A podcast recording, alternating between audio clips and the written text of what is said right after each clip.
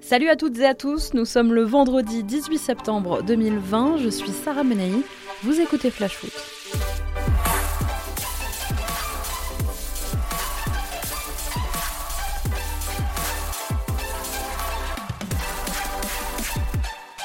Dans un instant, le milieu du Nîmes olympique, Lucado sera avec nous pour aborder le match du soir entre les Crocos et l'Olympique lyonnais, mais un peu de patience avant ça, notre fait du jour.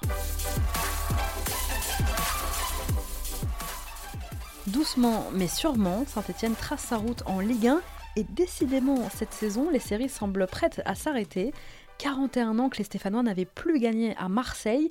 Ils se sont imposés hier soir 2-0 au Vélodrome, match en retard de la première journée, grâce à des buts de Romain Amouma, encore lui, 3 buts en 3 matchs, et de Denis Bouanga, étincelant hier soir au Vélodrome.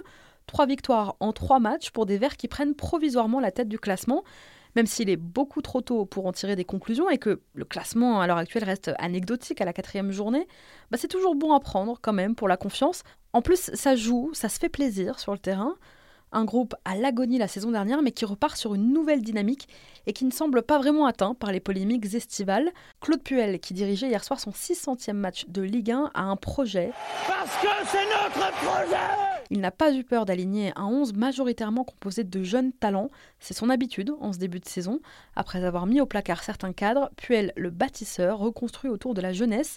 Les gamins formés au club, Wesley Fofana ou Charles Abbey, dont c'était la première en Ligue 1 hier soir, mais aussi Yvan Neyou et Yvan Masson, qui fait un début de saison très prometteur. Paris réussit donc pour l'entraîneur de la Saint-Etienne, qui a d'ailleurs tenu à féliciter ces jeunes pousses en conférence de presse d'après-match. Je suis heureux pour, ces gamins euh, cette bande euh, et euh, joueurs d'expérience, encadrés par, des joueurs d'expérience, et puis ils donnent tout. Donc voilà, c'était, ils sont récompensés. Dans la nuit, les trates étaient en feu à leur retour de Marseille. Écoutez plutôt.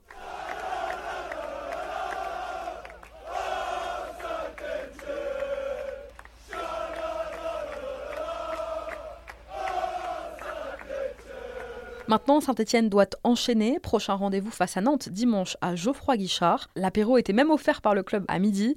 C'est Saint-Étienne bébé.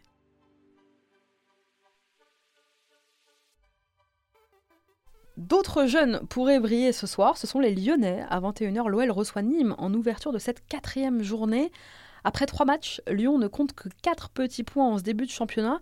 il faut dire que la conjoncture est un peu particulière avec un mercato très agité. Alors Lyon se cherche, Lyon tâtonne. Pour ce match, Rudy Garcia devra se passer de Jeffren Adelaide, blessé, et Doucet Mawar, suspendu suite à son exclusion mardi soir face à Montpellier. Mais l'entraîneur lyonnais peut compter sur les jeunes, Ryan Cherki, Maxence Cacré, ou pourquoi pas Melvin Bard, qui vient de prolonger son contrat avec les Gaunes. Tous pourraient faire une apparition ce soir.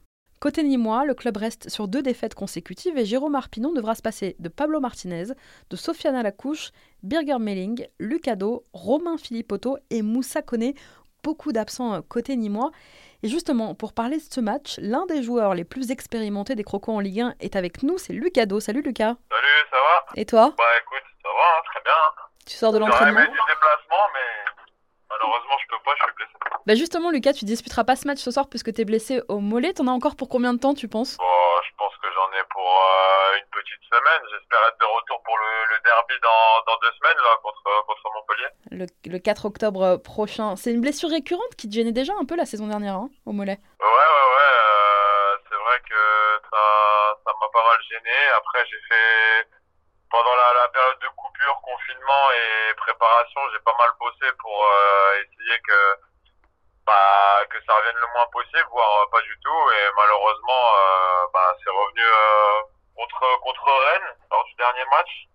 Pourtant, sensation spéciale parce que durant le match, j'ai rien senti. C'est seulement après le match où j'avais mal, donc c'est vraiment bizarre. C'est pas trop frustrant? Bah si, puisqu'on est sur la touche, on a l'impression qu'on sert pas à grand chose, et puis et puis on n'est pas là pour pour aider les copains sur le terrain, donc ouais, c'est frustrant, c'est sûr. La saison dernière, vous êtes allé chercher euh, ce maintien un peu au, au, forceps, même si la saison s'est interrompue euh, prématurément. Ça fait du bien à la reprise quand même? Oui, oui, bah, après c'est des conditions spéciales, mais euh, bon, on va, on va pas bouder notre plaisir de, de, de, pouvoir reprendre, peu importe les conditions. C'est vrai que pouvoir exercer sa passion au quotidien et, et le week-end avec les, les compétitions, c'est toujours plaisant. Après, euh, bon, on s'adapte à l'environnement qui est un peu particulier cette saison. Mais euh, on va dire qu'on est heureux de, de pouvoir continuer en Ligue 1 cette, cette saison, puisque l'année dernière, c'était pas, pas gagné. Quoi. Tu la vois se dérouler comment, justement, cette saison, Lucas? Parce que tu en parlais, sans supporters, avec les reports. Est-ce que tu la vois aller au bout déjà? Oui. Bah, de toute façon, je pense qu'ils peuvent pas se permettre de pas aller au bout, euh, économiquement sachant que sachant que l'argent est le nerf de la guerre et que toutes les décisions, qu'elles soient politiques, euh, sportives ou euh, ou autres, dans n'importe quel euh, corps de métier, c'est l'argent qui prend le dessus. Donc forcément, ça, ça a besoin d'aller au bout. après, il y aura plus trop de reports, je pense, vu qu'ils ont changé les règles avec les avec les, les, les cas positifs parce qu'ils ont mhm. bien vu qu'au bout de quatre cas positifs, il y, aurait eu trop de reports et c'était pas possible de tout caler dans dans un seul calendrier. Donc euh, bien sûr qu'elle ira au bout. Après, ce sera un contexte vraiment particulier parce que parce qu'il y a beaucoup d'équipes dont on fait partie qui, qui ont besoin du, du public et de la ferveur qu'il y a à chaque match à domicile pour, euh, pour glaner des points. quoi. C'est lequel le déplacement que tu préfères en Ligue 1 en règle générale? Est-ce qu'il y a un stade où à chaque fois que tu y vas, tu te dis que c'est vraiment c'est vraiment cool d'y aller, quoi. Ouais, il y en a plusieurs. Bah, Nantes, ça en fait partie, forcément. Euh, Strasbourg, j'aime beaucoup. La Je Méno, pense que c'est. Strasbourg que j'aime le plus, ouais. La Méno. Euh, après, j'aime bien Marseille parce que le stade est magnifique. Euh, le parc, même si bon, en général, on prend des branlées, euh, c'est toujours un régal d'aller là-bas. Mais, mais c'est à peu près tout. Je dois en oublier, mais c'est là où Ouais, je c'est trouve il y a, c'est, là où je prends le plus de plaisir à jouer. Je crois que t'as deux jeunes enfants, Lucas. T'as un bébé, t'as une petite fille. T'es inquiet un peu sur le, le, le monde qu'on va leur laisser? Oula oh, On va parler des heures là du coup.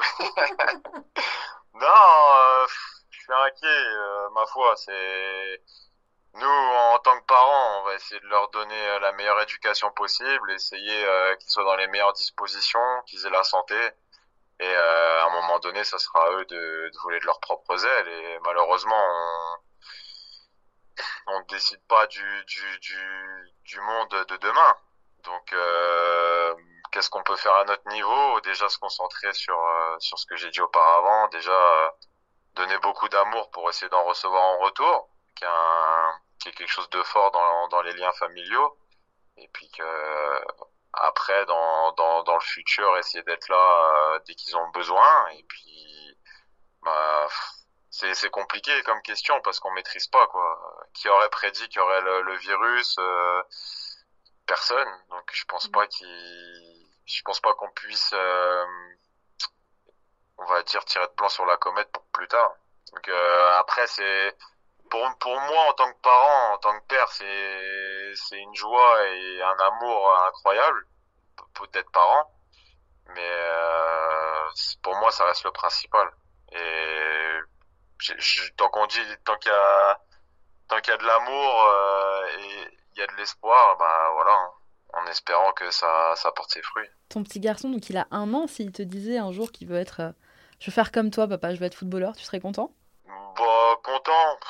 Est-ce que tu l'encouragerais dans cette voie Non, moi je, je l'influencerai jamais. Qu'il fasse ce qu'il aime. L'important c'est de, c'est de se lever tous les matins pour euh, euh, faire quelque chose qu'on aime passer une bonne journée, se coucher le soir et se dire voilà, bah est-ce que j'ai été heureux ou pas? Et si j'ai été heureux, bah tant mieux. J'espère que demain sera pareil. Et puis si je suis pas heureux, bah qu'est-ce qui qu'est-ce qui fait que j'ai pas été heureux et essayer de bah, de, de, de régler ce, ce problème entre guillemets pour pour que ça n'arrive plus et essayer de passer la vie euh, la plus euh, la plus apaisante et la plus euh, tranquille possible, sans, en essayant d'avoir le moins de soucis possible. Et toi, t'es encore heureux dans le foot à 31 ans? Oh ouais, bien sûr.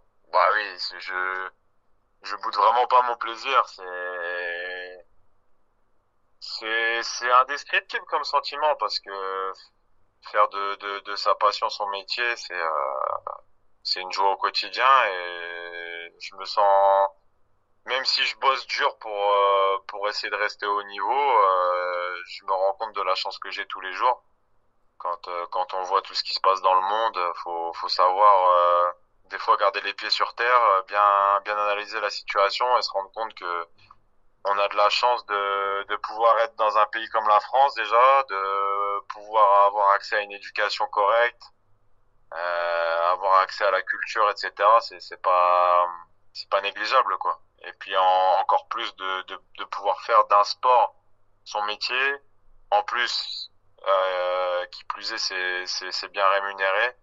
Donc euh, tous les voyants sont au vert pour euh, pour passer une vie euh, une vie heureuse. Donc on sait que ça dure pas longtemps, donc faut profiter forcément. Dans une région agréable en plus. Oh oui, oh oui. Je je connaissais pas le sud, un peu d'appréhension, mais. Euh... T'étais très Bretagne toi, enfin, Loire-Atlantique, euh, Bretagne. Ouais, bon on choisit pas hein, sa carrière. Hein. Enfin, je pense que les grands grands joueurs peuvent se permettre de choisir où ils vont, et encore. Il y a tellement de business maintenant que je suis pas sûr, mais vu qu'on choisit pas, euh, on va dire que je suis pas malheureux ici et que et que je suis même euh, je suis même très content euh, pour pour moi et ma famille parce que tout le monde se plaît ici. Donc pourvu que ça dure. Lucas, avec Nîmes, vous commencez la saison avec un, un, carton face à Brest. Ensuite, vous enchaînez deux défaites face à Nantes, justement, et, et ensuite Rennes. Alors, le cœur rayé, le résultat, pas forcément. Comment est-ce que toi, tu l'expliques dans le rapport de force avec les autres équipes? Qu'est-ce qui vous manque, tu penses, pour franchir euh, ce palier? Bah, il manque euh, de la malice, il manque euh, justement de l'expérience, comme on en parlait, apprendre de ses erreurs et essayer de pas les répéter. Je pense que c'est souvent des erreurs de concentration. Après, euh, on va dire que le, tous les matchs, on peut avoir des regrets. Un, un match comme comme Nantes où euh, où je pense qu'il y avait la place de largement mieux faire. On est passé à côté de nos 20 premières minutes et on peut s'estimer heureux de d'arriver qu'à qu'à 2-0 euh, en notre défaveur à la mi-temps. Mais à la fin, on peut quand même, euh, je pense, euh, attraper des points. Et puis contre Rennes, c'était hyper frustrant parce que parce qu'on s'est pas senti dominé, on s'est pas senti baladé. Au contraire, je pense qu'on les a beaucoup plus mis en difficulté que l'inverse. Et malheureusement, bah eux ont été euh, très efficaces et très bons justement dans dans ce, ce côté concentration et ce côté pragmatisme qui, qui je pense nous nous fait un peu défaut. Après, le contenu est bon, donc euh, manque plus que les résultats. C'est plus compliqué de faire des, des résultats quand il n'y a pas de contenu. Quoi. Lucas, t'en parlais dans un peu moins de trois semaines, il y a ce derby importantissime à la Mosson. Match que tu as déjà joué toi la saison dernière, pas le retour malheureusement au Costières puisque la saison avait été arrêtée. Mais tu avais joué l'aller chez eux. Montpellier, vous avez battu 1-0. Est-ce que c'est une rencontre qu'on coche direct sur le calendrier en début de saison? Est-ce que c'est un truc où on se dit, ok, le 4 octobre, il y a Montpellier? Est-ce que c'est un truc qu'on se dit dans le vestiaire entre soi Ouais, bon, les Nîmois surtout, parce qu'il y a beaucoup de Nîmois. Mmh. Bah, moi, perso, pff, ça ne fait pas grand-chose. Mmh. Surtout que l'année dernière, c'était, on m'avait vendu ça comme un derby de malade, et puis c'était, c'était pas, c'était pas fou. Mmh. Honnêtement, hein, après, je, ne respecte à personne euh, encore moins aux supporters. Mais euh, c'est un, c'est un, c'est un match particulier forcément. Mais de là à le cocher, moi, je, avant quand j'étais plus jeune, je cochais des matchs, je regardais, je, disais, je me disais ah là, faut pas que je le loupe et tout. Mais maintenant, je pense avec un peu plus de recul et euh, et je prends ça comme un match sympa à jouer. Mais de là à dire qu'il est importantissime, on va dire qu'il est important pour les gens de, la région et puis les gens du club, les supporters, etc. Mais après, ça, ça reste un match où il y a trois points en jeu et puis euh, c'est, ça va être important de, de, de le gagner parce qu'il faut, il faut déjà prendre des points. Plus tôt les points sont pris, mieux c'est. Enfin, à l'époque, bon, c'est vrai que tu étais un peu plus jeune, mais tu bien provoqué quand même dans les. Enfin, moi, je me rappelle une petite phrase, euh, les galettes de saucisses pour parler des Rennais quand vous veniez de gagner euh, donc avec Nantes contre Rennes, un peu de provoque quoi.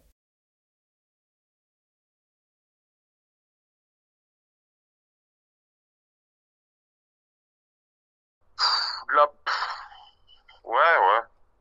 Peut prendre ça comme de la provoque, mais moi à l'époque quand je l'ai dit, c'était pas de la, de la provoque, c'était c'était quelque chose qui me faisait marrer. Je veux dire, on... les, les mecs, les, les, les, gens qui étaient à Nantes appelaient les, les gens de Rennes comme ça. Donc, euh... ma foi, c'est. J'ai, j'ai... Ah, après, c'était, on va dire, c'était ma première saison en Ligue 1. C'était un de mes premiers matchs aussi.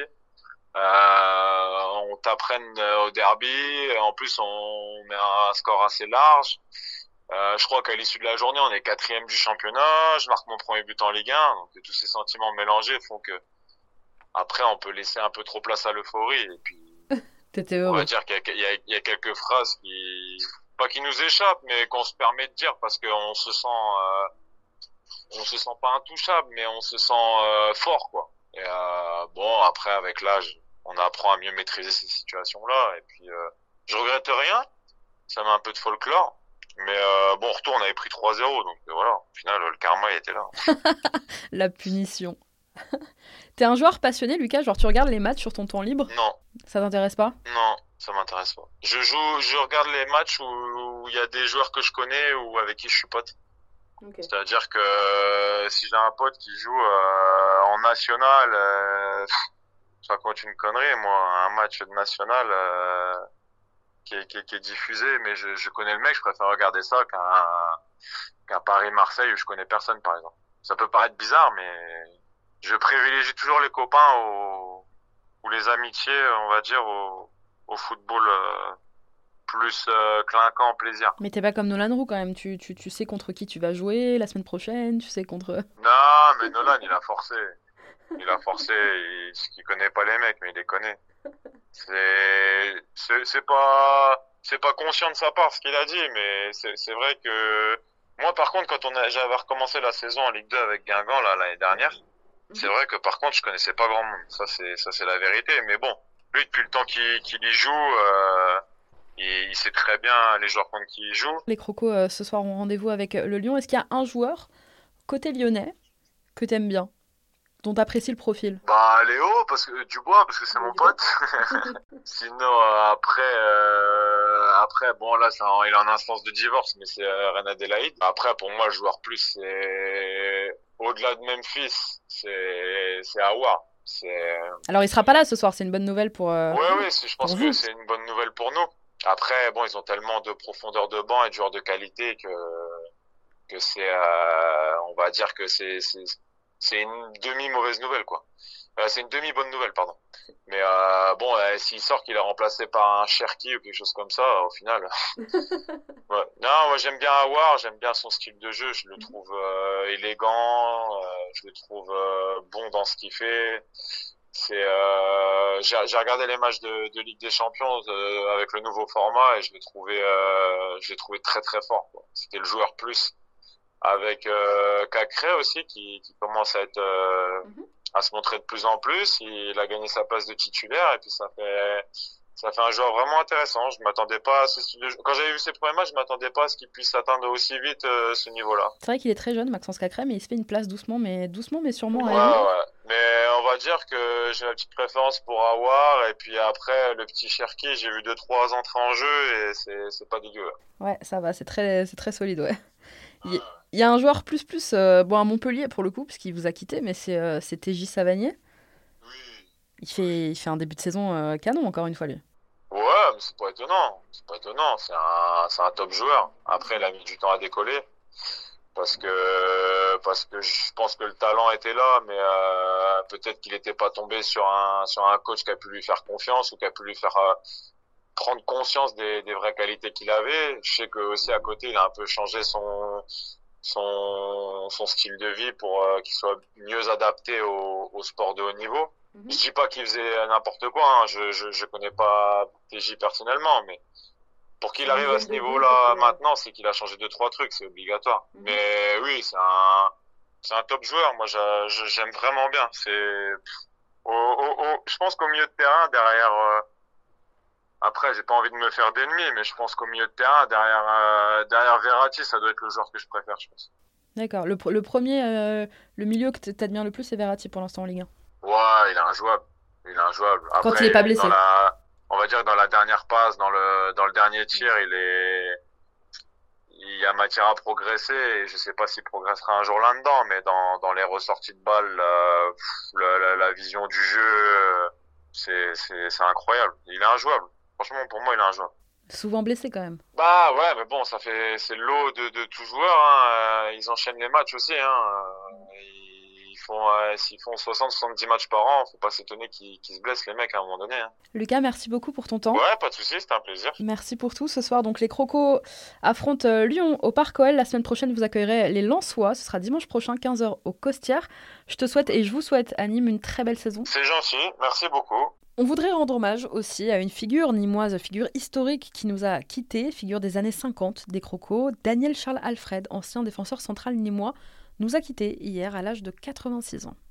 Chaque semaine, je vous vends un peu le match que vous devriez absolument regarder ce week-end en Ligue 1. Et cette semaine, je vous propose un petit Metz-Reims aux petits oignons. Alors comme toutes les semaines, c'est un peu euh, notre rendez-vous, hein, c'est le dimanche 15h, cette fameuse affiche qu'on n'a pas trop envie de regarder. Mais là, je vous le dis, ce Metz-Reims, il vaut le détour. Pourquoi? Bah, Parce que Reims renoue avec son glorieux passé européen. Les Rémois viennent de se qualifier pour le troisième tour de qualif d'Europa League en battant hier soir le Servette de Genève. Le Grand Reims est de retour. Pascal Bilal Touré et Boulaïdia 18 et 23 ans, le premier l'Europe entière a essayé de l'arracher à Jean-Pierre Caillot cet été, et le deuxième, bah, l'OM lorne dessus depuis des semaines, mais pour l'instant, les deux sont bien rémois. Parce que les deux compères d'attaque messins aussi, Ibrahim Anian et Habib Diallo, les deux devraient être titulaires dimanche. Courtisé, ce pourrait être même le dernier match de Diallo sous les couleurs messines, et donc la dernière fois qu'on voit les deux Sénégalais alignés ensemble. Parce que Metz doit absolument se réveiller. Mauvais élève de ce début de saison, Metz c'est trois défaites en trois matchs. Et parce que Reims aussi doit se réveiller. En Ligue 1, les Rémois restent sur deux défaites consécutives. Réveillez-vous, messieurs. Enfin, parce que c'est une rencontre Covid-friendly. Seul Metz et Reims n'ont aucun joueur positif au coronavirus en ce moment en Ligue 1. Vous pouvez regarder le match sans masque, ne me remerciez pas. Metz-Reims, dimanche 15h. Vous savez quoi, on en reparle lundi. Merci beaucoup d'avoir été avec nous. Bon match à tous, bon week-end de Ligue 1. C'était Sarah Menei, vous écoutiez Flash Foot. On se retrouve lundi.